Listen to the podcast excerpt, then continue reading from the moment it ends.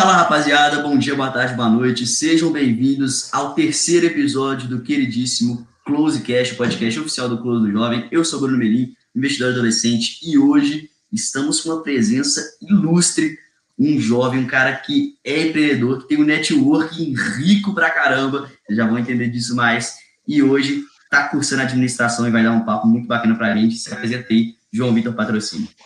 Fala Bruno, fala pessoal, prazer imenso estar aqui com vocês nessa, nessa gravação aí. É, bom, vou falar um pouquinho hoje de empreendedorismo, né, de investimentos, de negócios, de mentalidade, né, sobre o sistema educacional. É, eu sou o diretor de marketing de uma, de uma, rede de supermercados no interior de São Paulo, sou estudante de administração, sou é, educador financeiro, de certa forma, no, no Instagram. Né, comecei um projeto já faz um ano, focando jovens, incentivando, inspirando. Né? Tem um projeto também com o Legado Jovem, né, que somos parceiros de, de certa forma, a gente está com o mesmo propósito, e é uma honra estar aqui com você hoje. Boa, mano. Você sabia que o cara estuda administração, o cara é diretor de marketing, o cara é educador financeiro nas horas vagas, ele tem um grupo de network incrível, tá direto encontrando com o Primo Rico, essa galera lá do topo. E, Joãozão, cara, como que, assim, a primeira pergunta que vem à minha mente, como você faz para organizar tudo isso. Eu estava falando agora com o João do escritório maravilhoso que ele tem e como é importante ter esse espaço, né, confortável, esse espaço da hora para você passar o dia. Mas como você faz, cara, para organizar essas tarefas com faculdade integral, bastante coisa? Bom, é, o maior desafio que eu tenho é o tempo, né? Eu acho que para todo mundo o tempo ele é uma coisa que ao mesmo tempo é boa, mas se você não sabe administrar, se você não sabe se planejar em relação a ele, vai dar um problema enorme. Então, eu organizo o meu tempo com base em prioridades. Né? Prioridade vai ser o que, o que vai levar você a alcançar os seus resultados, seja no curto, médio ou longo prazo. Né? Isso em qualquer área. Então, eu me dedico sempre destacando qual é a maior, maior prioridade hoje, né? Qual que é, vai ser o meu roteiro de prioridades eu deixo sempre o, o, que é mais importante, vindo primeiro, lógico, tem as responsabilidades né, de, de faculdade, de trabalho e tudo mais, mas sempre fazendo uma listagem de o que é minha prioridade, qual que deve ser a ordem que eu devo seguir para eu conseguir conciliar esses horários. Eu começo a minha rotina às 5 da manhã, termina meia-noite e aí vai, né? Mas eu acho que uma boa, uma boa, um bom planejamento com base em prioridade é tudo para você ter um, um ótimo tempo ao longo do seu dia e ter várias atividades produtivas. Boa. E, cara, agora no EAD, isso é uma dor que muita gente está tendo, né? Porque, assim, quando você ia para a escola, você passava aquelas 5 horas na escola tudo mais, chegava em casa e já ia direcionar para outras coisas. Agora que você faz escola e tudo misturado, né? Você faz escola, você come, você conversa com sua família, você olha o TikTok, você vê o Instagram, tudo misturado, a galera tá tendo essa tudo mudou, né? cada vez mais. Exato, assim, tá uma realidade muito diferente você comentou aí dessa mudança de hábitos, né? Que a pandemia trouxe, faz total sentido. É, o EAD faz você ser mais autossuficiente e mais autorresponsável, né? É, é uma coisa que, que é muito complicada. Poucas pessoas, elas, elas conseguem se dar bem no EAD, não é porque que é o, é o sistema está no EAD, mas é por causa das responsabilidades que o EAD traz, né? Às vezes a questão de você ir até a escola vai fazer, não, eu tô indo, então eu tenho que estudar, né? Então é uma obrigação. Agora você tá em casa, né? Às vezes você tá no quarto ali, tá, vai ter uma aula daqui a pouco. Se você não tem uma responsabilidade, se você não tem um, um senso crítico de analisar que isso é importante, que isso é uma missão que você tem que fazer, né? Não, as coisas não dão certo. Então é muito isso que você falou dessa mudança de hábitos que, que veio com a pandemia, né? Cara, e isso pegou muita gente, eu acho que, me vou, vou admitir, cara, me pegou no começo lá de 2020, assim, até metade do ano eu ficava muito perdido, aí depois eu consegui me organizar melhor, justamente fazendo isso, cara, organizando minhas prioridades, então, pô, acordava mais cedo, fazia as, talvez as duas coisas mais importantes do meu dia, fazia tudo da escola, tudo mais, que é uma coisa obrigatória e é uma coisa que, pô, eu valorizo, né, eu, eu tenho que performar, eu me cobro essa mínima performance, meus pais também, minha família também, esse preza por isso, então acho que se torna né, uma prioridade minha, quando também é uma prioridade da minha família. E, cara, mas vamos parar de falar de escola, vamos falar de coisa bacana, vamos falar de empreendedorismo aqui. Falar de escola em podcast, não, não dá, né? Não dá, né? Vamos, vamos falar de ou de investimentos ou de negócio, né? Que a gente, a gente sabe.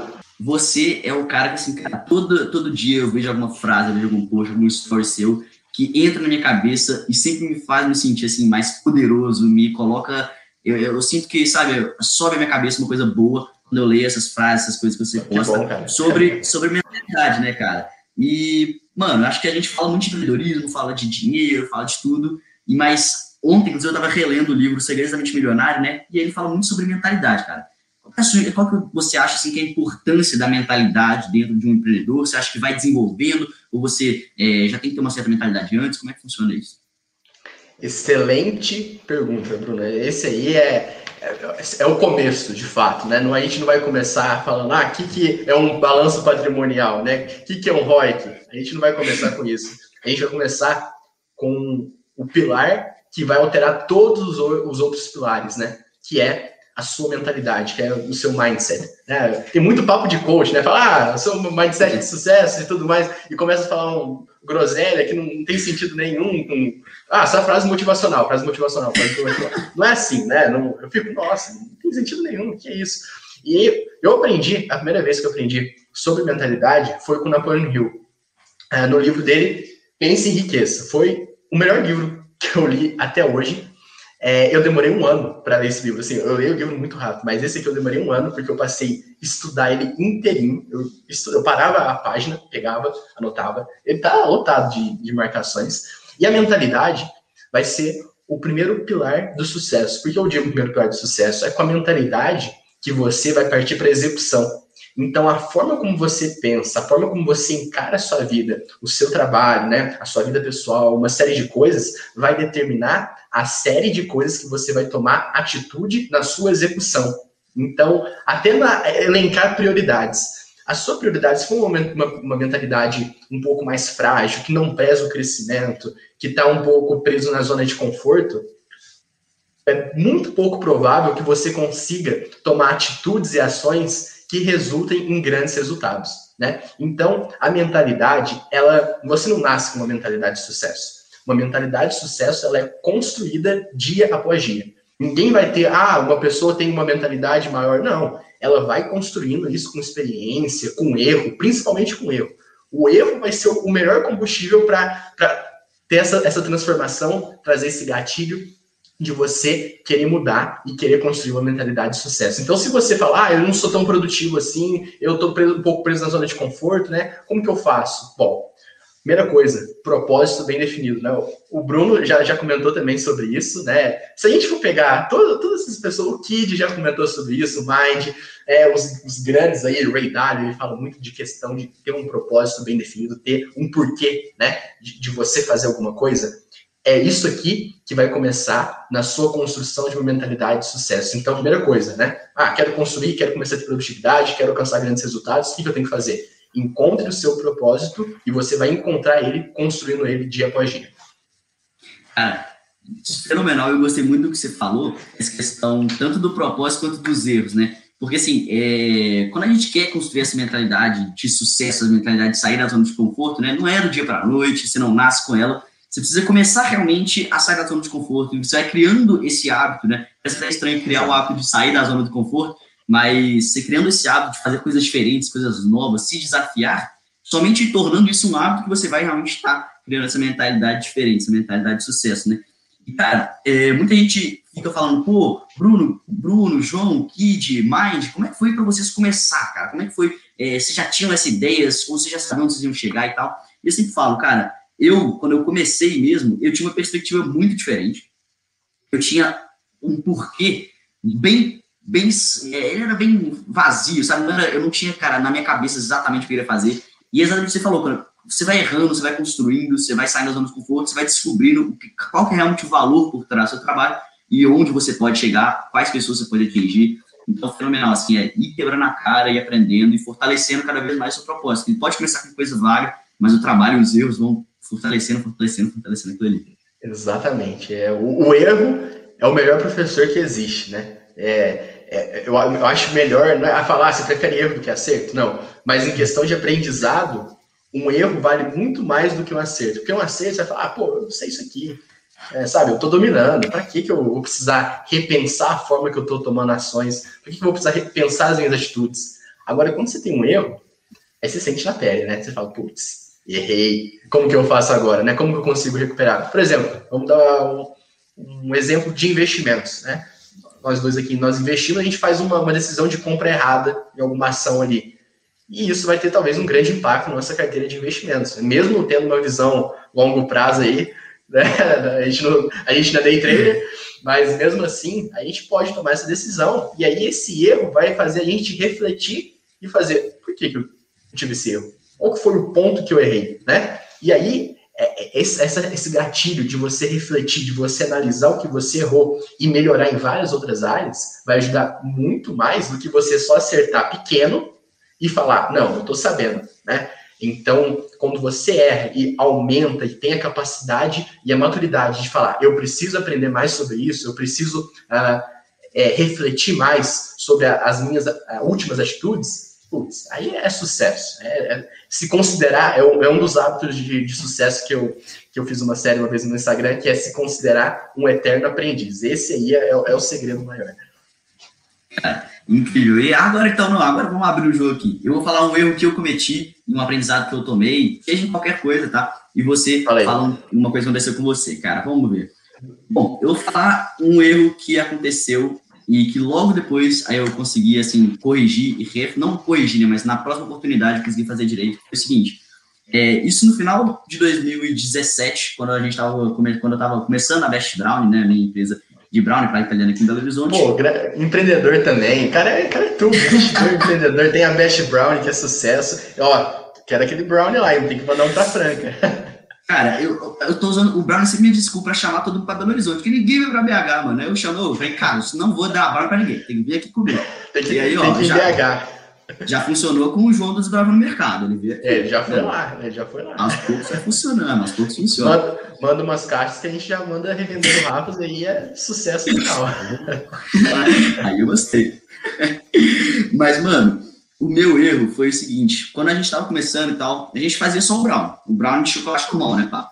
Aí, pô, a gente queria começar a fazer novos produtos. A gente tava pensando né, em começar a fazer novos produtos. E aí surgiu uma oportunidade que era um bazar de Natal que a gente ia participar. E isso a gente estava só com o brownie tradicional. E aí, cara, o meu sócio, ele falou para mim, Bruno, é a nossa chance, cara. Vamos lançar agora o brownie de Nutella e o brownie de óleo, que a gente tem até hoje. Ele falou, vamos lançar agora e vai ser sucesso, vamos vender aqui no, no de Natal. Eu falei, cara, tá, tá muito em cima disso. já era, sei lá, cinco, três dias antes. Eu falei, cara, tá muito em cima da hora, para já fazer, tem o preço, tem que fazer a embalagem, tem que fazer. A gente nunca testou a receita, né? É, para ver se daria certo o balanceamento, porque Nutella que não é mais doce, tem que arrumar e tudo mais.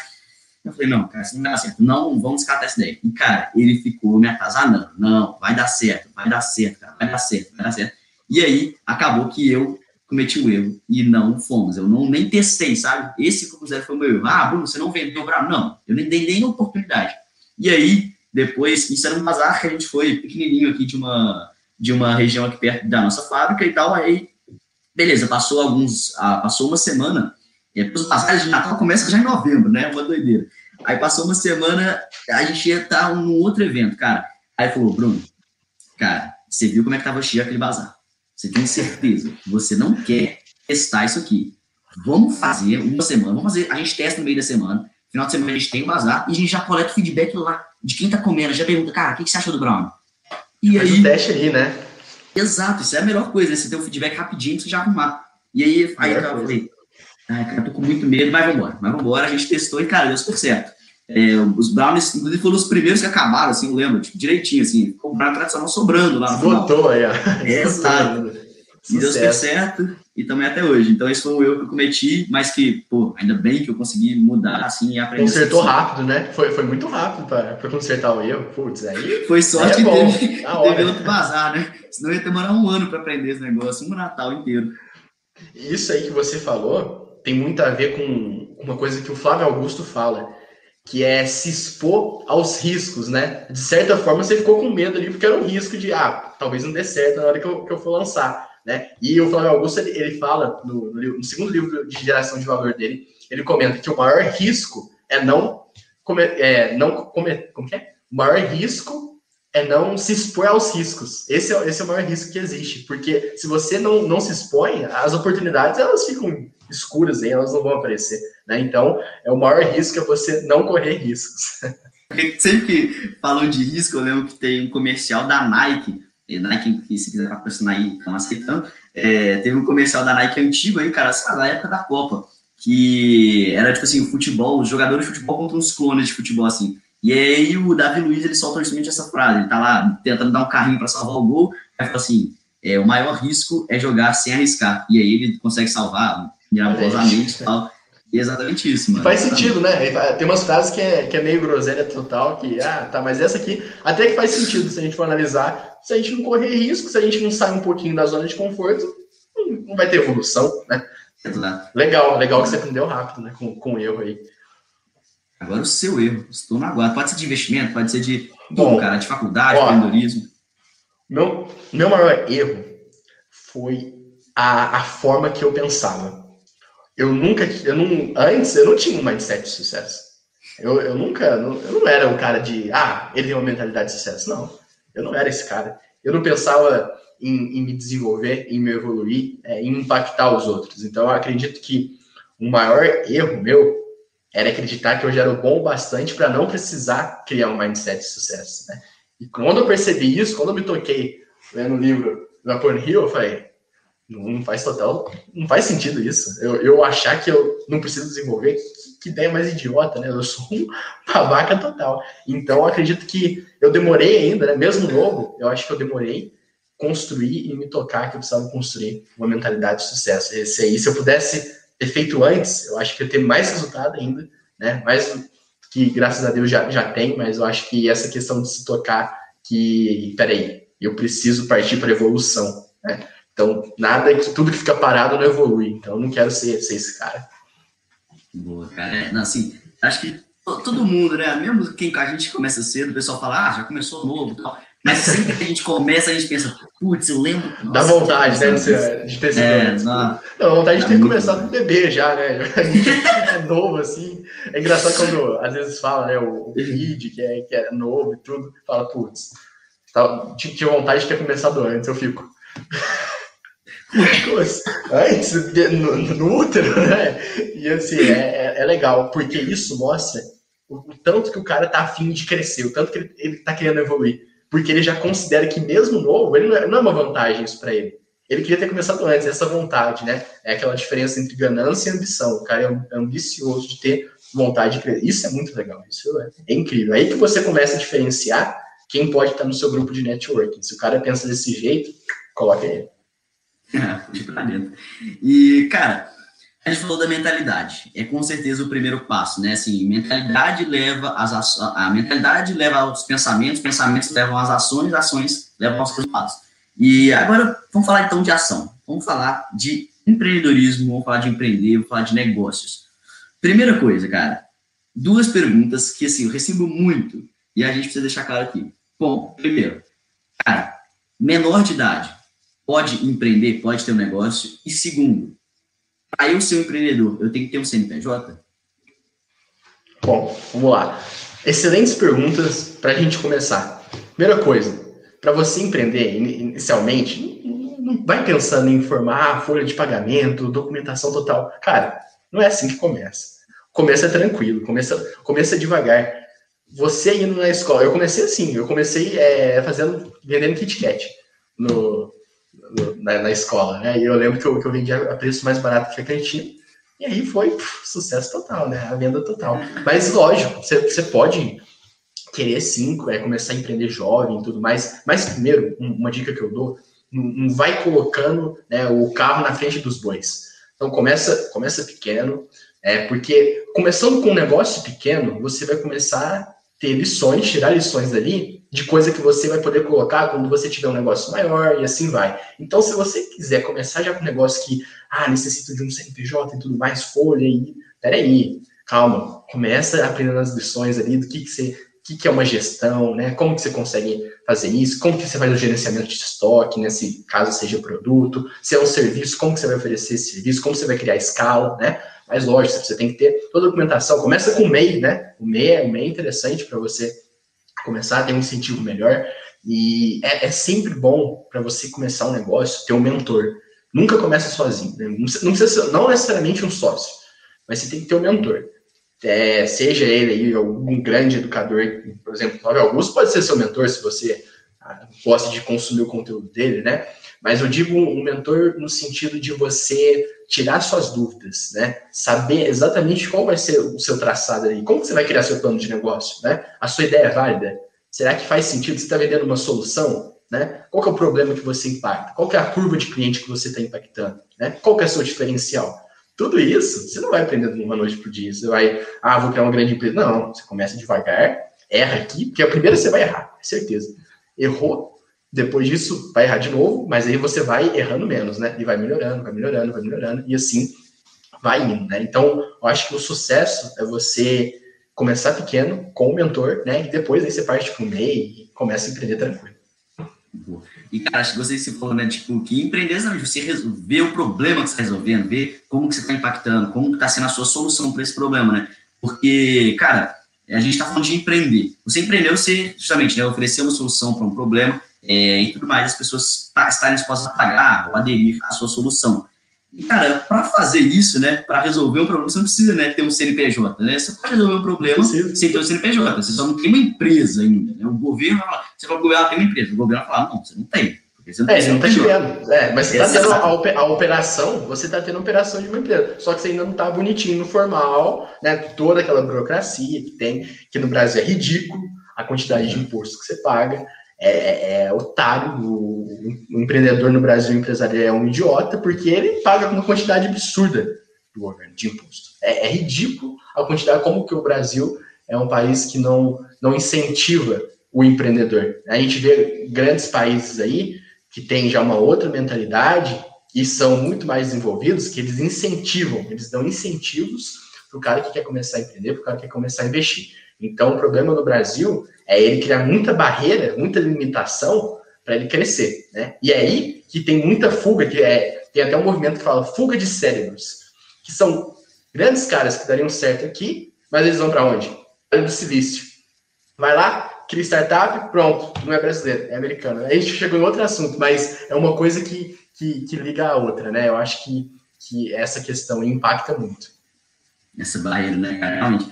E hoje, assim, é, a gente vê que, pô, tem vários dados né, que mostram no Brasil se demora não sei quantos dias para abrir uma empresa, na Nova Zelândia se abre em no máximo 48 horas você já tem a sua empresa colocada, tudo pronto, não sei o que, não sei o que.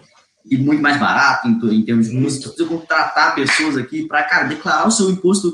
Você precisa declarar, você precisa contratar pessoas, senão é uma complicação do caramba tudo mais. Imagina para uma empresa. Então, é, é muita complicação realmente, né, cara, para se, se concretizar uma empresa aqui no Brasil e conseguir crescer. Exatamente. Muito complexo. Aí, a gente já tem o nosso tema polêmico aí, né? Ou seja, João Vitor Patrocínio é anarcocapitalista. Pronto, acabou. Acabou. Meu Deus, é como a thumb assim, né?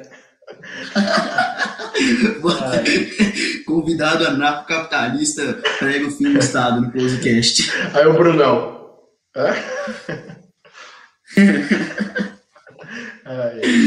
é, mano, mas beleza. Empreender é isso, não precisa, menor de idade consegue, você não precisa necessariamente consegue. ter um CNPJ, consegue de boa. Nem é bom você começar com CNPJ, nem começa. Começa isso. mais, igual eu falei, da pequena operação para depois partir isso aí. É, nossa, cara, imagina. Pode, você pode. O cara que começa e já vai querer abrir um CNPJ vai desistir na mesma hora desistir. Então nem, nem pense em depois, não, você não só querer desistir. É, mas, cara, a gente falou, então, de resolver problemas, né? E como eu faço para começar, né? Assim, a gente fala, ah, pô, começa identificando o problema e pensa na solução. Mas prática, cara. Eu, vai, eu sou um moleque de 15 anos, eu quero abrir um negócio, só. Eu quero abrir um negócio, eu quero ser empreendedor. Eu, tô, eu tenho uma mentalidade bacana, estou disposto a crescer, estou disposto a dedicar meu tempo. Como eu faço para, cara, identificar um problema, identificar uma solução? Perfeito. Vamos fazer aqui o passo a passo da criação do, do negócio. Primeira coisa. Ah, eu posso abrir com zero reais? Depende. Se, nunca você vai vender alguma coisa sem ter alguma coisa para oferecer, né? Então, às vezes, você não necessariamente precisa de dinheiro, mas do seu conhecimento e seu tempo. E o tempo é o maior ativo. Né? Então, a primeira coisa você tem que estar consciente. Eu vou me dedicar, eu vou fazer isso independente de qualquer coisa. Eu vou dar o meu tempo e é lógico, você precisa ter um, um capital inicial que mínimo que seja, mínimo que seja. Vamos pôr aí 50 reais para começar a abrir uma empresa. Tem como, né? É lógico, vai depender muito do nicho que você vai entrar, no público que você vai querer alcançar, mas tem como. Então, é, um cara de 15 anos, ele ainda ele é muito imaturo em relação a tudo ainda. Ele tem muito ainda que evoluir, muito crescer, igual eu também, eu sou imaturo. Eu tô falando igual o senhor aqui, ah, eu imaturo.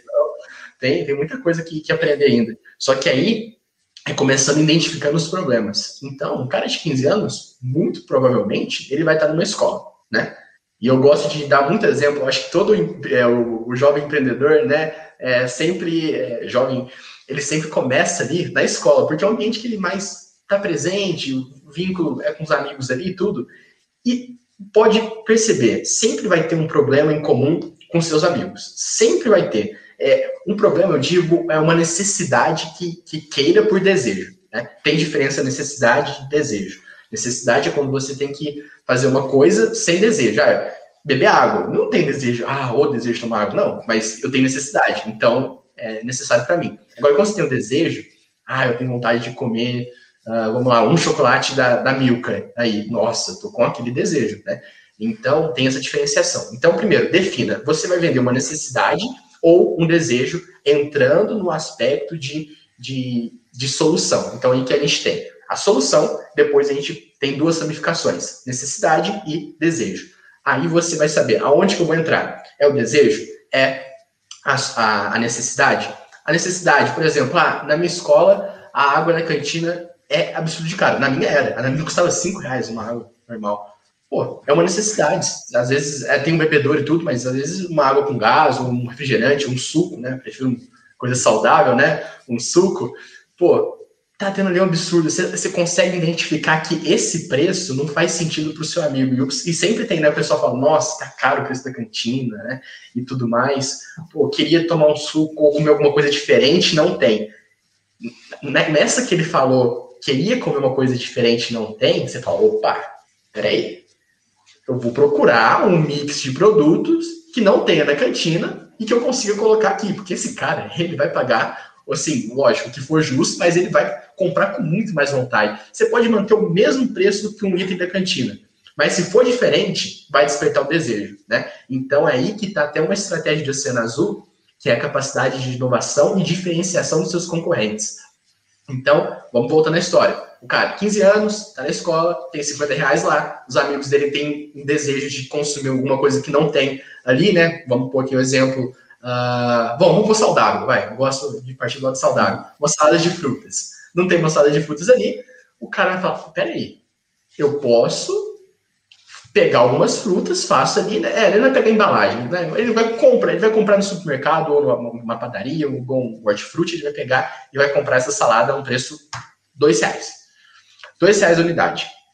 Ele pegou, e ele já fez uma lista anteriormente de quais os amigos dele que queriam gostar disso. Então, ah, o Pedrinho, o, o João, o Toninho, a Maria e a Fernanda. Tá, cinco pessoas. Ele faz essa listinha prévia e fala: ó, semana que vem eu vou, vou trazer para vocês aqui uma salada de frutas diferente que eu vou desenvolver e tudo mais, né? Dar, esse papo empreendedor. E aí você pega e coloca o preço de cinco reais, a margem de três, né? Aqui você não está pagando imposto, não está tendo nada. Pô, acabou. Você já começou a empreender. Você já vai estar vendendo através de um produto, você não vai estar vendendo a salada de frutas. Esse é o maior problema uh, de, de, diferença de empresário para empreendedor. O empresário acha que vende produto. Ah, eu vendo a salada de frutas e pronto. Não, você não está vendendo a salada de frutas. Você está vendendo o desejo de consumir uma salada de frutas. Né? O desejo de consumir agrega valor e aí você consegue puxar e aí você começou a empreender. Começa a fazer isso com consistência, está começando a gerar os cinco. Inicialmente, começando com com cinco clientes, já tá ótimo. Para começar, tá ótimo. Você vai começar a entender. Às vezes você comprou a salada de frutas em um, um, lugar errado, né? Então, vamos pensar que o supermercado ou a padaria seja seu fornecedor. Então, peraí, vou estudar qual que é o fornecedor, qual que é o preço mais barato para aumentar minha margem, né? Sem impactar no cliente. Quais são os outros desejos dos meus consumidores, né? Isso aqui eu estou dando exemplo com produto alimentício, né? Que é a área que eu, que eu consigo dominar mais, que eu consigo ter mais criatividade. Agora, tem como partir para outras coisas. Eu, eu cheguei numa época que eu vi que tinha muita gente querendo gibi da turma da Mônica Jovem. Isso aí quando eu tava no, no sexto ano. E eu peguei e falei, peraí, eu tenho muita e eu já li. E eu, pra que, que eu vou ficar com isso? Pegava, é um paninho, limpava a capa, né? Deixava bonitinho, brilhando. Pô, tem aqui. Né? E oferecia. Pronto. É, é você encontrar o desejo em comum em um grupo de pessoas e oferecer uma solução, sabendo abordar, né? Nunca forçando, ó, oh, tô com saudade de frutos aqui, quer? Não, não é assim. Né? Comece a entender, comece a entender esse movimento. Isso aí você começa a ampliar. Por exemplo, o desejo de consumir um doce, às vezes você pode sair por aí e identificar que não tem uma, uma sorveteria na sua cidade que venda sorvete de pistache. É isso aí quando você está já no nível um pouquinho maior de, de entender negócios e tudo mais. Você vai falar, opa, eu tenho um, um oceano azul para mim entrar. É, isso aí é uma, uma coisa que se eu colocar e tem público que quer consumir isso, tá ótimo, né? Quantas vezes tem gente de cidade que vai em outra só para consumir determinado produto? Várias vezes. E outra coisa, um jovem de 15 anos pode fazer. Ele pode investir na melhor coisa que tem para um jovem investir, que é conhecimento, que é livros. Aí, ó, atrás do Bruno aí. O cara tá fazendo, segue, segue ele que ele tá fazendo certo. Livros, conhecimento. Pega esse conhecimento aqui, adquire ele, coloque ele em prática na sua vida real, estuda, se dedique tudo. Pô, começa com um curso, né? Mas não vai fazendo um oba-oba, vou, vou faturar por aluno dois mil reais. Não, não é assim. Você tem que. Você é pequeno ainda, começa a validar, né? Fornece o e-book ele gratuito inicialmente, vai partindo para a estratégia, vai consolidando o seu público, entrega, é entregar muito, muito, muito, muito, muito conteúdo. Uma coisa que eu faço, que é até uma estratégia que eu aprendi com o Thiago Fint, não sei se você conhece. Conheço, né? Ele, ele fala muito de você entregar por muito tempo e, e consolidar um público e um cliente fiel a você. E é uma estratégia que eu utilizo. Até hoje, já faz um ano que eu estou em, em é, operação no Instagram, conteúdo, conteúdo, conteúdo, mas eu ainda não soltei nenhum produto. E não vou soltar no que vem, e não vou soltar no outro. Eu vou soltar daqui uns cinco anos. Eu vou soltar um produto. Só que aí vai ser o produto. Porque eu vou estar mais capacitado para isso, eu vou estar mais experiente, mais consolidado, e assim eu posso colocar a oferta que eu quero. É lógico que você pode fazer milhares de outras estratégias de oferecer um curso mais barato e tudo mais, e tá certo, você quer ver dinheiro na hora ali. Mas é, é essa questão de você saber é, o como você consegue abranger o mercado e como você consegue entrar isso. Lembrando, solução, necessidade, desejo. Encontrou isso, encontrou o público, feito. Caraca, que aula. Foi cara. aula. Nu, essa foi, foi, foi paulada essa. E, cara, eu gostei disso. E é muito mais, às vezes, assim, encontrar, né, justamente encontrar esse problema, né, igual você falou, mais fácil do que as pessoas imaginam, né? Pô, queria comer alguma coisa diferente aqui, é assim, pegando, né? É, É pô, tá no conversa. grupo do WhatsApp, exato, tá no grupo do WhatsApp, o pessoal falando, ah, nossa, eu queria que, sei lá, tivesse uma plataforma de estudos melhor, eu queria que alguém me vendesse uma resposta de, de prova aqui, você já começa o negócio. Eu falo, opa, peraí. Pô, resposta de prova? Tá aqui na mão. Ué, Mas, é, Eu vi muita gente vendendo redação na quarentena, viu? Putz, eu vi Olha aí. muita gente vendendo redação e ganhando grana, viu? Ganhando uma grana. E além é, do um, mais, é um né? mercado, é um mercado. mercado. E você fazendo redações para outras pessoas, você se torna cada vez melhor e aí você pode cobrar mais caro pelo seu produto. Olha que, que genial, né? É incrível, o cliente te ajuda a crescer, né? Que ele- Exato. a matéria-prima você que tem que ir e evoluindo você consegue entregar mais no futuro pagando, cobrando mais, então olha aí. O ciclo virtuoso. A gente, né? Bruno Merim, já entendi como vender redações. Ó, pronto. Convidado do Close Cash indica cola e, e faturar em cima dos Cola, cola em faculdades e escolas. Pronto. Pronto, tá feito o corte do, do Closecast, tá? tá o tá feito. Mas, cara, é, beleza, falamos de mentores, a gente falou de resolução de problema, a gente falou de como encontrar o problema, de como começar a buscar a sua solução, mas tem um fator ali que é fundamental, que ele não é, assim, digamos, essencial para você criar o seu negócio, mas que ele se torna essencial para você alavancar e exponencializar o seu negócio, que é o networking. E eu queria te perguntar, esse tema, esse nome é networking, que nome bonito, que nome pomposo, mas o que, que é networking para você, JVP? Networking é você ter uma, uma amizade que tenha relevância, né? Uma amizade que, que te agregue. É, você vai ter ao longo da vida amizades que te agregam e amizades que não te agregam. É normal, né? Não vai ser todo mundo que você vai encontrar, ah, você é um cara de alta performance, tem canal de investimento de 30 mil. Não, não é todo mundo que é assim. Né? Mas você vai encontrar, se você for um cara que quer desenvolver, voltando àquele primeiro tópico, mentalidade de sucesso, fique em volta de pessoas que também têm uma, mentalidade semelhante. Porque aí você vai estar utilizando um outro conceito da Hill, que é o mastermind. Né? O mastermind, coach fala muito, ah, forme seu mastermind, não sei o que. O cara não sabe nem tem mastermind, o cara tá falando para formar. Ainda tem muito isso. Mas o, o mastermind é o networking que é você a capacidade de você ter contatos que têm relevância e que te agregam valor. Então, por exemplo, a minha relação com o Bruno, além de a gente ter uma, uma amizade, trocar e tudo mais, a gente tem um networking. Porque, pô, ele é um cara que agrega muito, ele é um cara. Investimento é com ele, né? Estratégia de, de mídia digital é com ele. O cara sabe lidar isso, né? Da mesma forma que, pô, sobre mentalidade, eu sei falar um pouquinho sobre. Então, é uma troca. Então, no networking, nunca entra pensando que vai ser só um lado que vai disponibilizar alguma coisa. Tem que ser uma troca mútua entre um lado fornecer, e o outro recebe, e o outro lado recebendo vai fornecer alguma coisa em troca. Isso aí tá feito, né? E é, isso acontece muito natural, não é uma coisa que você precisa cobrar, ah, dá isso para mim, eu quero o seu conhecimento. Não, é uma coisa natural, uma coisa que flui, é uma amizade que é relevante e que consegue te encaixar, e aí vai, vai crescendo. Você começa com um cara que que tem relevância, vai para outro nível. Vai para outro nível, né? O, o Felipe ele já fala muito, né, disso, do, da questão do começo dele, né? Que o network foi uma coisa que influenciou muito o, o, sucesso dele. Pô, ele tem um network incrível, incrível, incrível, incrível. E isso é uma arma, isso é uma arma utilizada, né? A gente pode utilizar ela para o bem ou para o mal, né? Depende das pessoas que a gente coloca ali nesse network. Mas no caso dele, no caso de você, no meu caso, a gente construiu um networking saudável, né? E, esse networking interessante dele é que ele te permite o crescimento de uma forma muito mais rápida, porque você nunca vai crescer sozinho. Você cresce aprendendo com os melhores que estão à sua volta, né? Aquela coisa que você é as 15 pessoas que ficam mais próximas de você. Necessariamente, você não precisa pagar uma mentoria particular com um, com o Thiago Reis para ser um pouco igual ao Thiago Reis. Pô, com, ou tanto de conteúdo que o cara tem para consumir dele, né? Thiago Reis, Thiago Nilo, Davi Braga, né? Kid, Bruno. Pô, tem, tem muito. É, é a questão de você se expor. E aí você aprendendo o que esses caras também aprendem, é muito mais fácil de, de você criar contato com ele, né? E aparece aquela pergunta, né, Bruno? O pessoal fala muito na caixinha. E na sua também, provavelmente. Como criar network? Né? Como que, como que começa o network? E eu falo sempre, né? Não é aquela coisa.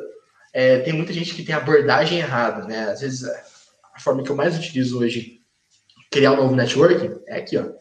Através do celular, muitas vezes no Instagram, né? Então é a forma que você aborda ele no direct ali. Você não vai chegando pro cara pedindo as coisas. Ou, oh, você poderia ir no meu perfil e curtir a última publicação? Ou, oh, divulga meu, meu, novo, meu, novo, é, meu, meu novo produto aí, né? Tipo, às vezes o cara nem te segue. Exato. O cara não tá inscrito ninguém, nada. Cara, né? isso, isso é uma coisa que assim, eu olho, aí, eu, tipo, o Instagram, tipo, antes de você olhar o perfil do cara, já aparece lá, né? Tipo, ah, o cara te segue, ou, não, é. Ou, é, ou então o cara não segue, você não segue, enfim. Não, olha, tá lá, o, o Zuckerberg me avisa, né? Pô, esse cara não segue, não. Eu falo, meu querido, você, nem, você não sabe qual é o meu conteúdo, você não me acompanha e quer que eu divulgue, quer que eu faça alguma coisa? Vamos com calma, isso já diz muito sobre o próprio cara, né? Se o cara não me conhece e quer que eu divulgue alguma coisa, pô, é que eu sou um cara. Interesse, é, interesse público, cara, né? É. Ele tá nem aqui, ele tá nem mal. Pessoa péssima. Ele, ele, ele tá interessado no, no seu alcance e não em você, né? Então, Exato. você tem que saber é, tem que saber diferenciar isso também no networking. Se é uma pessoa que tá só te sugando e não tá te agregando, né? Não tá te ajudando ali, será que essa pessoa realmente faz sentido estar tá no seu vínculo ali, né? Então, abordagem, voltando para a abordagem de construir networking, é você também sendo uma pessoa relevante, né? É sendo você uma pessoa que agrega valor. Então, não adianta você chegar, por exemplo, para o Bruno aí, querer, às vezes, fazer um projeto com ele, mas, pô, cara lê um monte de livro, tem uma rotina totalmente diferente, super produtiva. Como você quer marcar um, uma reunião com o Bruno, fazer um projeto com ele, se você não, não tem uma rotina, uns resultados e uma dedicação semelhante a dele, né? Então, é, a palavra é dedicação.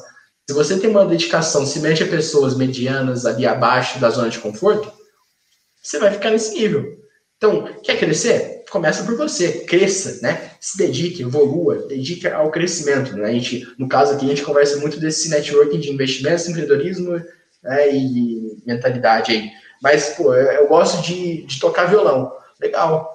Então, comece a estudar um pouquinho mais, entenda alguns diferenciais do violão, né? Alguns, é, algum, alguns caras dessa área que, que, que sabem muito sobre violão, pô, aí você consegue atingir. Você consegue chegar uma hora ou outra, esse cara vai olhar você vai construir uma coisa que chama a atenção dele. Eu, o pessoal do legado, a gente conseguiu fazer isso. Né? A gente conseguiu dar sorte ali, a gente tinha um propósito em comum, que é o que a gente falou antes do Napoleon Hill.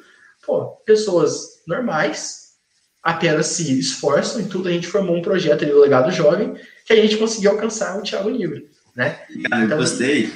Eu gostei do que você falou, que você usou a palavra sorte, né? E querendo ou não, igual, igual a gente falou, igual a gente se fala do Kid, né? Porque, pô, o Kid Inverso, né, o Felipe Moleiro, ele foi um cara que, assim, ele despontou muito rápido, né? Ele cresceu, ele, quando ele começou, ele, tava, ele deu uma explodida, assim. E cara, assim, a gente falou sorte, né?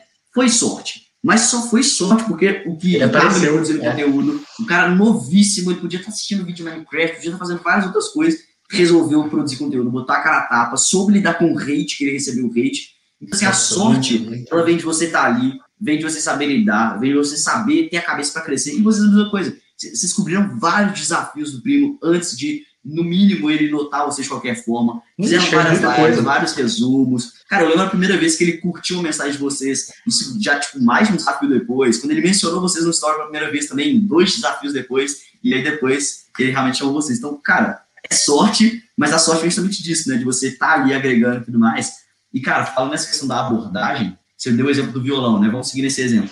Uma coisa que a gente foi muito, cara, isso não faz sentido nenhum na cabeça de quem você está conversando. Esse negócio de você chegar e falar, ah, divulga aqui minha página, ah, olha aqui minha página, ah, faz aqui para mim. Nem se apresenta, né, direito. O cara já faz o é... um pedido na hora, né? Ou faz, às vezes chegaram para mim pedindo, ou divulga minha página aí. Pô, meu. Dureza, né? É com, com qualquer pessoa. Não, é, eu, qualquer outro, educação, primeira coisa, né? Saber abordar. Olá, meu nome tal, faço isso, isso, isso. É, abordagem é, é tudo. Continue, Bruno. Mano, exatamente, abordagem é tudo. Até primeiro por causa daquele fator da primeira impressão, né, velho? A primeira impressão ela tem um poder, sim. Então, você já pega a primeira impressão, ela, ela não é que ela é tudo, mas ela é uma certa barreira. Então, causar uma boa primeira impressão, nu, você já tá com um caminho mais aberto. Então, você tem espaço para fazer uma cagadinha depois. Mas se você causa uma impressão, uma primeira impressão ruim, você tem uma barreira para quebrar assim, na cabeça da pessoa, até que você chegue a ser uma pessoa normal, você ainda tem que agregar muito para ela. Então, causa uma boa primeira impressão. Como fazer isso, né? Aí tem vários jeitos, né? mas vou dar um exemplo aqui de uma coisa que o pessoal faz, dá certo, mas muita gente tem preguiça e tal. Cara, networking é uma coisa que te agrega muito valor. Como a gente sabe, se você quer ter, assim como nos investimentos na vida, né? Se você quer ter um grande resultado, um grande retorno, você tem que trabalhar, você tem que estudar, você tem que correr riscos, né? Assim, nesses três.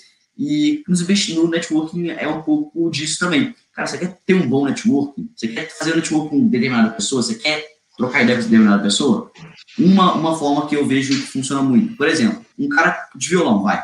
Um cantor, de, um cara que toca violão, canta tudo mais, ele tem uma, uma música. É, por que, que você não faz você não estuda, você não pesquisa e trabalha para fazer um cover da música do cara, marca ele e fala, pô, isso aqui é minha inspiração, gosto muito desse cara, resolvo fazer um cover homenagem, tamo junto. E você fala, ah, galera, marquem ele nos comentários, acho que vai curtir. Enfim, isso vai te deixando mais próximo e você tá agregando valor pro cara. Cara, você tá fazendo um cover da música dele, ele vai, ele vai ficar muito feliz disso.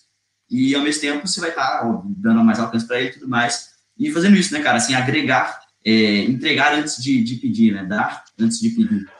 Falou tudo, falou tudo. É, é isso aí, entregar antes de pedir. É o extra mile, né? Que, que, que fala muito. Entregar além do, do combinado. Falou tudo. Pronto, coloca na, na thumb assim. Resolvemos o case de um cara que quer crescer com violão.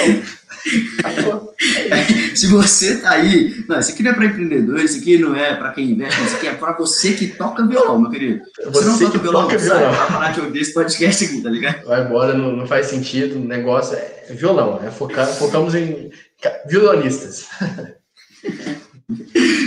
é violonistas mesmo, né? Viol, não, violeiro, violeiro, né? Violeiro. Não, não sei, acho que não, né? cara, cara que toca violão.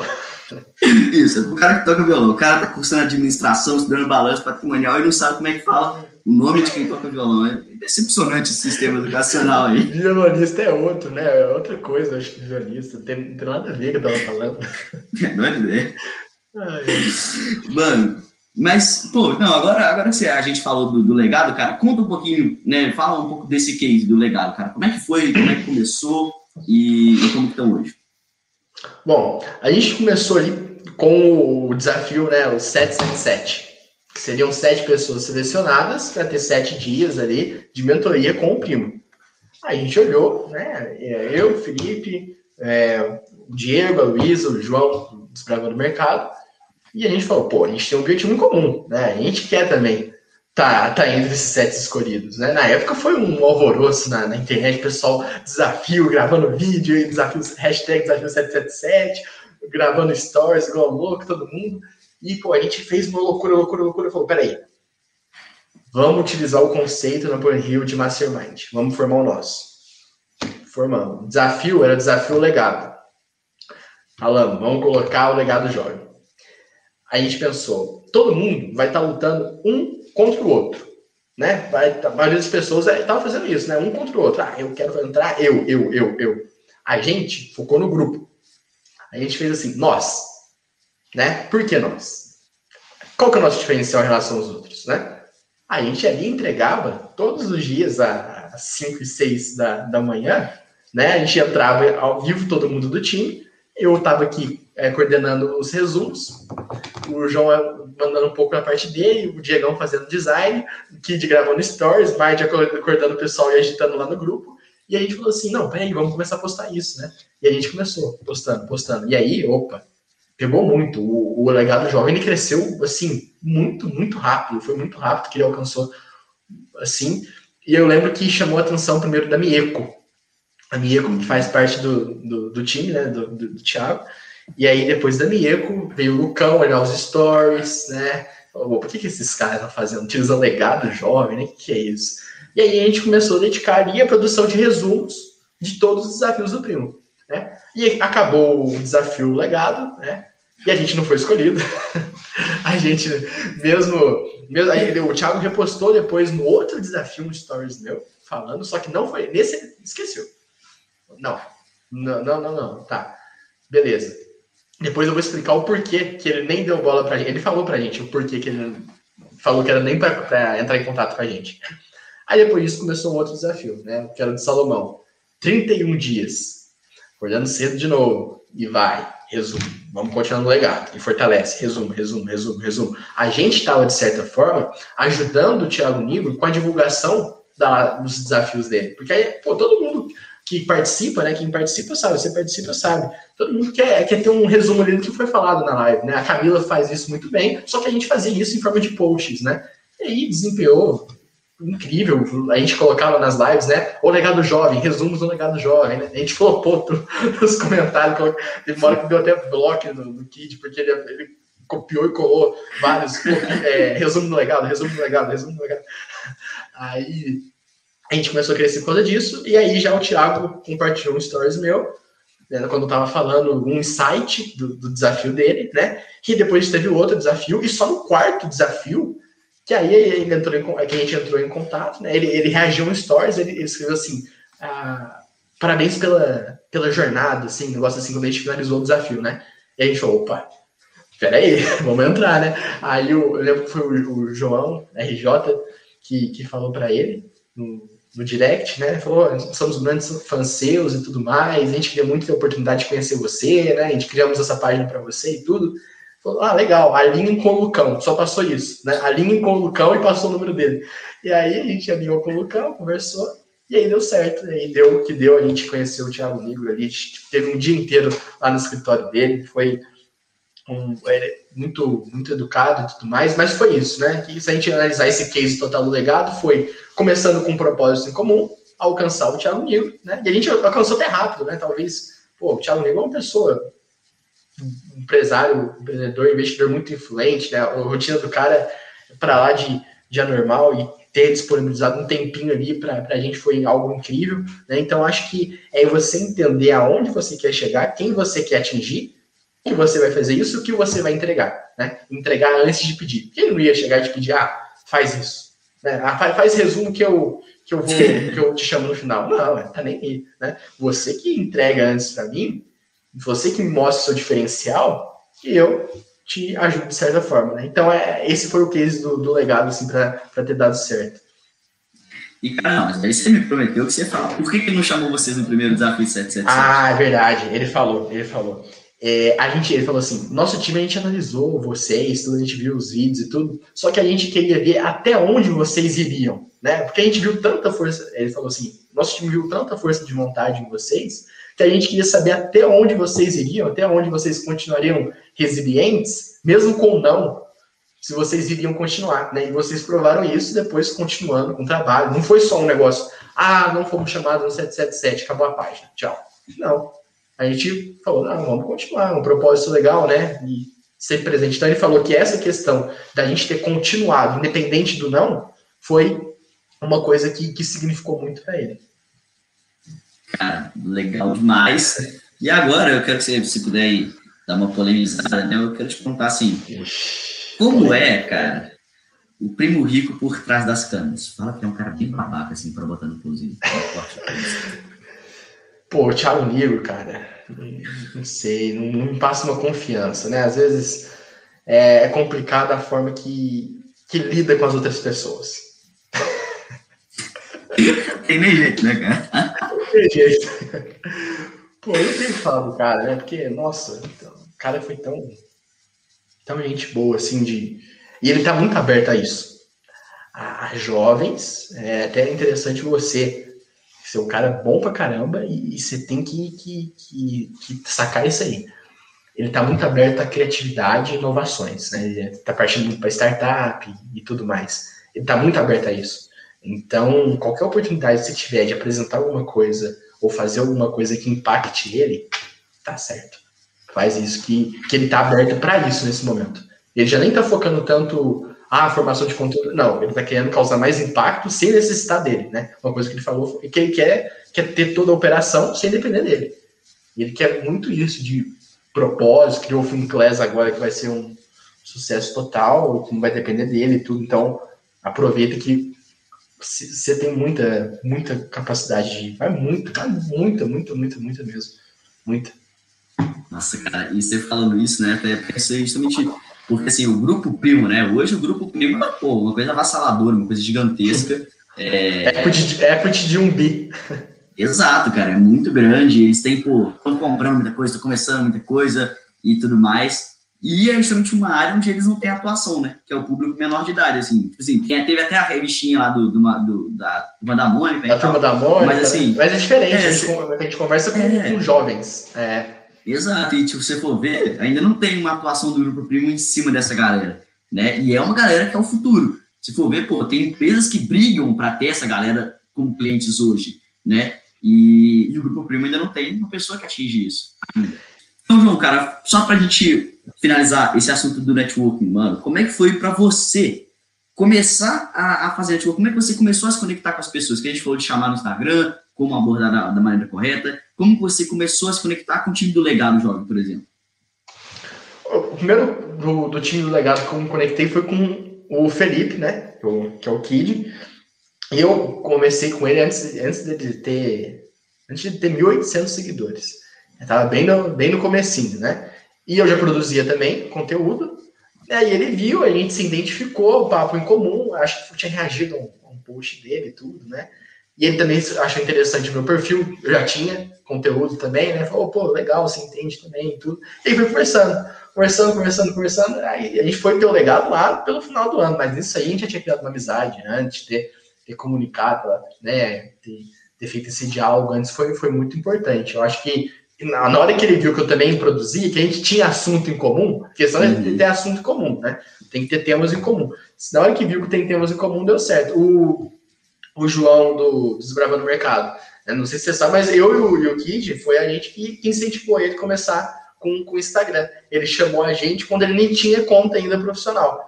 Ele chamou no perfil pessoal dele mesmo, oh, ele mandou um textinho, sou grande fã de vocês e tudo mais, né? Queria muito falar sobre esse assunto de investimentos. Na época não era só fundos imobiliários, igual ele, ele é hoje, específico em fundos imobiliários. Aí a gente, incentivou total, a gente falou que daria comprometimento e tudo mais, e a gente viu que ele se esforçou, né? Se dedicou mesmo, colocou a cara a tapa ali, gravou é, stories e tudo mais, produzindo conteúdo, né? E a gente começou a divulgar e foi, né? Aí foi juntando um outro, aí o Kid me apresentou o, o Mind, aí do, do Kid também eu conheci a Luísa, né? Aí eu conheci do Matheus Guzmão, eu conheci eu, o Kid, eu conheci o Matheus Guzmão, do Matheus Guzmão eu conheci o Diego, né? E aí foi.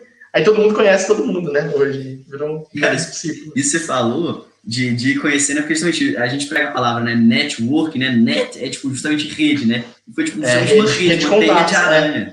Exato, foi uma teia de aranha assim que você conheceu o Kid, aí a gente levou a Luísa, levou o Guzmão, levou a, a, ao Diego, e foi é justamente vai abrindo, né? Vai abrindo, é você vai abrindo, e tipo, o network que você faz, às vezes você conhece, vamos, vamos falar em números só para ficar claro, né? Ah, você tem 500 seguidores, aí você começa a trocar ideia com um cara de 2 mil. Esse cara de 2 mil te leva até um cara de 5, te leva um cara de 15, te leva um cara de 100. Vai, escadinha, né? Escadinha. Exato, exato. E, e, e, assim vai crescendo. Mas agora, Joãozão, pra gente, pra gente finalizar, cara, eu vou falar, tô falando com um cara que faz faculdade, um cara que completou a sua vida na escola eu queria saber a sua opinião, cara. Primeiro, sobre uh, a escola. Qual foi o valor que a escola te agregou para quem você é hoje? Você acha que foi muito importante, pouco importante, muito importante em algum aspecto, menos em outro? Vai te agregar na sua vida? Ela vai te trazer muito resultado ou outras coisas te trazem mais? Eu acredito que, que ela agregue mais na questão de formar disciplina. Formar uh, disciplina na capacidade de, ah, você tem que fazer esse trabalho você tem que fazer essa tarefa, você tem que fazer isso, você tem que apresentar isso, você tem que fazer essas provas. Conteúdo em si, não. Conteúdo em si não, não faz tanto sentido igual deveria ser. Né? Deveria ser uma outra abordagem. Deveria ter muito mais uh, um conteúdo voltado para formação de seres humanos do que formação de só de estudantes. Formar estudante é fácil. Você põe um cara, põe um livro na frente dele, dar uma prova objetiva ali, que ele tem que decorar algumas coisas, decorar algumas formas, decorar algumas definições de rochas, que ele não vai usar nunca mais na vida dele, a menos que ele seja um geólogo, né? Lógico, pode ser. Mas é, a questão de conteúdo, você vai ter uma análise geral, né, do mundo, do jeito que é, tudo legal, mas você não aprende muito como que é as coisas. Você não consegue. É, o problema da escola é que ela não te dá uma orientação vocacional. O que seria uma orientação vocacional? É o jovem estar tá ali no terceiro colegial e saber o que ele quer. Aí sabe qual é a desculpa que as escolas dão? Ah, eles são muito jovens, é normal ter essa indecisão. Não, não era normal ter essa indecisão. O certo é que eles fizeram um trabalho errado. O trabalho certo deles ter feito era ter feito essa orientação vocacional acompanhada desde o ensino fundamental até a finalização desse cara. O problema é considerar a escola considerar o aluno mais um número de matrícula e não uma pessoa personalizada ali entender quais são as áreas que essa pessoa tem um desenvolvimento maior, quais são as habilidades dela, quais são os desejos dela, qual que é o princípio dela, né? Então, se isso fosse mais bem explorado, seria uma outra abordagem, seria um outro mundo, seria uma outra educação, porque a partir do momento que você fecha o leque de possibilidades para mostrar que só vale a pena fazer ou medicina, ou engenharia, ou direito, é ridículo. Porque, lógico, são boas profissões, não estou menosprezando, são excelentes profissões, cada um tem uma, uma, uma profissão. O cara que é lixeiro, ele tem que ser valorizado da mesma forma do CEO de uma empresa, porque ele está desempenhando o papel dele ali, e talvez é necessário. É necessário, essa função é necessária. Por que não? Por que desvalorizar? Só porque ele é um lixeiro? Pô, pega lá e faz o trabalho dele, vamos ver se é tão fácil assim, né? Então, a questão é que as pessoas elas não são vocacionadas nas atividades que fazem. Aí a consequência são profissionais que são ah, contra uma rotina, porque ele é revoltado com aquilo. Às vezes o cara que está ali no escritório, ele não queria estar no escritório. Às vezes ele queria ser ah, engenheiro agropecuário. Às vezes ele queria estar no campo, mas ele está ali preso no escritório. Às vezes o cara que está no campo queria ser o cara que está no escritório, mas não né? Às vezes foi com influência um pouco do pai, né? Às vezes foi a escola que falou, não, você é bom em biológicas, faz isso aqui. Às vezes não é assim, né? Então, o problema do ensino é não saber dar uma orientação vocacional para os seus estudantes. É encarar os estudantes como números de matrículas e não como alunos que deveriam ser considerados. Caraca! E, cara, você falou assim, essa, essa coisa de. Que a gente fala muito, a gente reforça muito esse lado negativo da escola, porque, poxa, cara, deixa muito a desejar, né? Assim, muito pensar desejar. que, porque, querendo ou não, esses primeiros, sei lá, 16, 17 anos da nossa vida determinam muito sobre o que vão ser os próximos 80, né? Então, assim, é um quinto da sua vida determina os outros quatro quintos, né? Assim, de certa forma. É... Ainda mais o colegial. Né? O colegial é. Você já começou? Tá no. Que ano? Tô no segundo. Tô no segundo. Segundo? Segundo? Ah, então. É, no terceiro você vai ver a correria que é o pessoal falando vestibular. Ah, USP, USP, USP, todo mundo USP. Ah, eu nem fiz o vestibular da FUVEST. Eu falei, eu não vou fazer. Eu não vou fazer, não preciso de, um, de uma. Tem muito disso, da pessoa ser associada aqui. Ah, o cara fez faculdade na USP, ele vai ser o cara.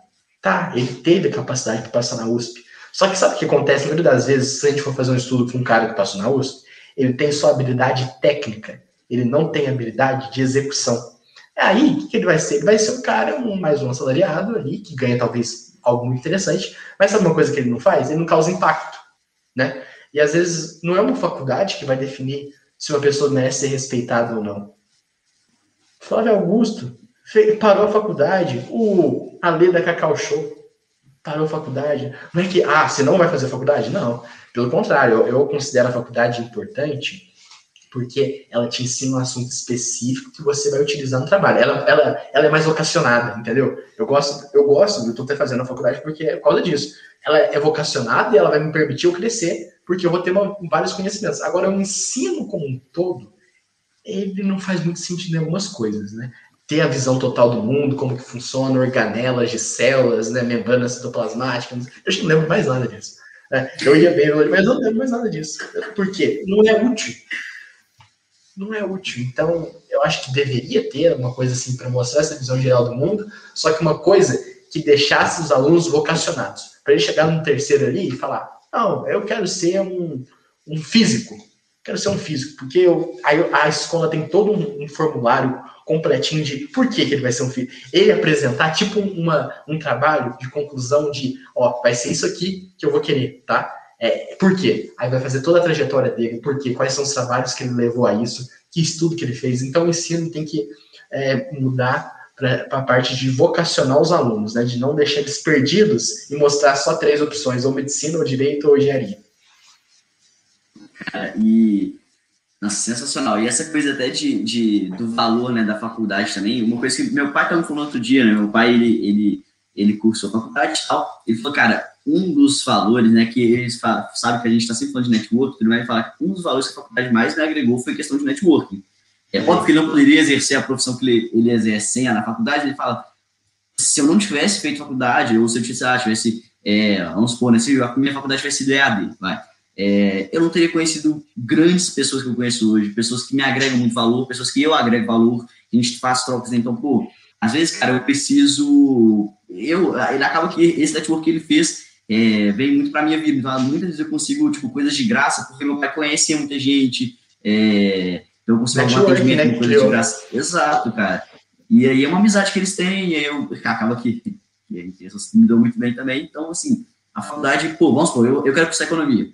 Aí eu tô lá conhecendo pessoas que estão naquela mesma vibe que eu, pode não ter o mesmo propósito, mas elas estão naquele mesmo ambiente que eu. Mesmo ritmo, né? Tá olhando, tá olhando a mesma coisa que você tá olhando, né? A gente tem uma coisa E aí, cara, e aí a gente vai se ajudando, criando essa amizade, criando esses círculos, óbvio, com algumas pessoas mais, com outras menos.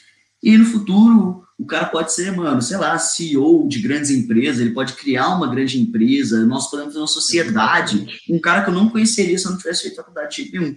Então, acho que esse valor da faculdade também é um valor, além né, do, do conhecimento especializado, que é, por, nem comparação, esse network também é bem legal. Não sei se você conhece a história da Desinchar né, a Desenchar, ela foi criada por dois amigos que se conheceram na faculdade, né, cursando a administração, eles se conheceram, e aí foram fazer um projeto lá que tinha que visitar o Vale do Silício, ideia, desinchar. E aí virou sucesso que é hoje. Se, eles não tivessem se conhecido, talvez nem nós que somos consumidores, né, eu gosto de desinchar, tem, tem uns negócios que eu gosto de blogueira, né? Ah, eu Mas é, é porque algumas ideias elas não existem porque não teve essa, esse networking. Porque não é uma mente só que pode pensar. Tem que ser. É, às vezes você fala, ah, eu sou sócio único, né? Sou sozinho. Tá, mas se depende da sua equipe, né? Se depende do seu mentor. Então, nunca, nunca é sozinho. Tudo, tudo é coletivo. Nunca você vai fazer alguma coisa e falar, eu fiz. Não. Você é uma série de pessoas que precisou fazer para você chegar ali. Caraca, velho, muito bacana esse papo. Pra galera que. Tem muita gente, né, que hoje, assim, é, ela é, tudo bem, né, você não querer fazer faculdade, mas tenta fundamentar um pouquinho a sua opinião, né? Porque muita gente vai na onda de internet. É, considera mais. mais. É, muito influenciador falando, não, faça faculdade, não precisa fazer faculdade, faça o meu curso que você vai aprender. É, tá sendo. É, o cara quer fazer, vender o curso dele, mas não, não precisa excluir essa ideia de, ah, faculdade, tipo, igual escola, né? A gente falou aqui da escola, mas peraí, né? Primeira coisa, você tem que respeitar primeiro os seus pais inicialmente, né? Então, hum. se, mesmo você não querendo é, fazer uma, uma escola tudo, peraí, é o desejo deles, né? Porque você tem que criar o respeito. Esse é um valor que é fundamental. E você cria ele através das suas atitudes, né? Então, mesmo sabendo às vezes que ah, não faz tanto sentido, peraí, respeita mais a decisão, porque isso aqui vai ser fundamental para outras coisas na sua vida. Né? Às vezes nem o conteúdo, mas a questão da disciplina que eu falei, a questão do respeito, a questão de amizades que você cria, experiências de vida, né? Então não vai sair uma loucura e falar, ah, tô nem aí, vou ler um livro na Porn Hill e pronto, sou milionário. Não, não é assim. E, mano, o, o, o João, o segundo, é que a gente tá gravando aqui o terceiro episódio do Closecast, o segundo episódio foi justamente com um cara que tem 15 anos, que é o Vitinhos, e ele saiu da escola. E aí, cara, ele falou exatamente é. isso, que foi um papo com os pais dele, que foi, ele conversou com a mãe dele, a mãe dele é muito liberal em relação a isso, né? E aí ela falou, cara, pode sair da escola porque eu sei que você já tem resultado no que você faz. Mas é o seguinte, você vai fazer isso, isso, isso, você vai fazer isso, isso, isso, são regras. Sair da escola, você vai ter que fazer aquela prova de computador no ensino médio, você vai ter que estudar, você vai ter que fazer tais coisas aqui todo dia e tal. E é isso, cara, então, você ter, você não pode tomar uma decisão desse tipo, assim, é, por conta própria, enquanto Sem você consultar, é né? É, não. Você tem que dever respeito, satisfação e falar, não, ó, peraí.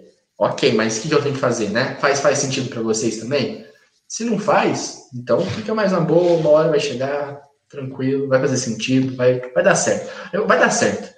Mas a questão é, saiba enxergar que qualquer fonte de conhecimento que coloque você na execução faz mais sentido do que deixa só você na teoria, né? Então, prioriza mais a, a, execução, princípios, valores, isso aí são coisas que muitas vezes a escola não ensina, está se perdendo ao longo do tempo, né? A gente está vendo o jeito da sociedade que está ficando hoje, infelizmente. Então, princípios, valores são coisas que você não aprende. Você vai aprender com sua família, às vezes, com suas amizades, com seu networking, né?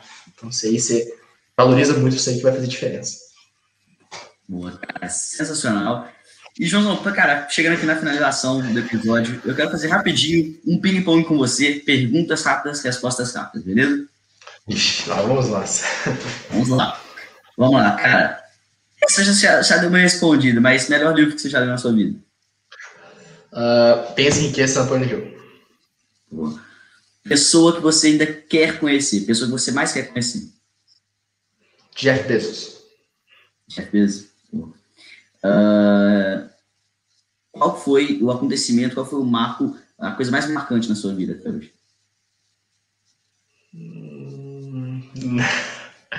Complexa? Complexa. Eu acho que, pô, mais marcante.